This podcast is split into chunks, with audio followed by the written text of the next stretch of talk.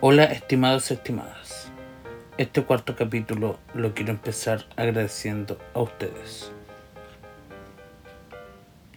que están escuchando este podcast.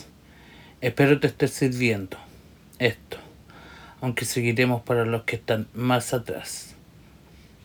Yo empecé este capítulo sin saber qué comentar o en qué podía ayudar, con la mente en blanco. Me demoré horas en poder avanzar, hasta días en tener una idea. Pero no me quiero atrasar y me acordé en esta pregunta. ¿Qué me he hecho estos últimos días? ¿Cuáles son los pensamientos de una persona con depresión? Y en el buscador de mi computador salió esta respuesta. Se las leo. El pensamiento depresivo tiene una visión negativa y distorsionada de uno mismo. Abro paréntesis. Nada me sale bien. Todo es por mi culpa. Cierro paréntesis. Del mundo y de los demás. Abro paréntesis. Nadie me quiere. La vida no tiene sentido. Cierro paréntesis. Del futuro.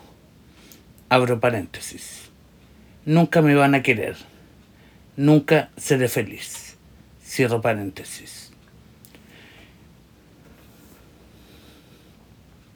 Después de esto me puse a pensar, ¿por qué pensamos así? ¿Qué nos hizo no empezar a atendernos? Como ya había dicho, hay días grises, lluviosos y soleados, unos más que otros.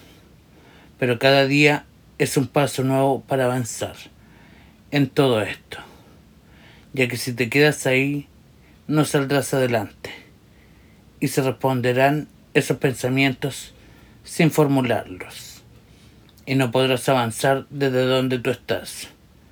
Y si estás en el comienzo, creo que debieras levantarte y empezar a arreglar tus cosas, colocar esa canción que más te alegra y seguir. Yo de a poco lo estoy haciendo. Me ha costado, pero en esto siento que estoy avanzando, cada día un poco. Y eso que me cuesta y a ti te está funcionando. Y si no lo has hecho, empieza. Siéntete útil, ayudando, ya que así avanzaremos juntos a todos lados. Trata de organizarte. Recuerda que soy Hugo Lara y estás escuchando mi podcast. Cómo ayudarte en depresión, yo primera persona. Acuérdate de estas palabras. Vive sin miedo. El límite es el cielo.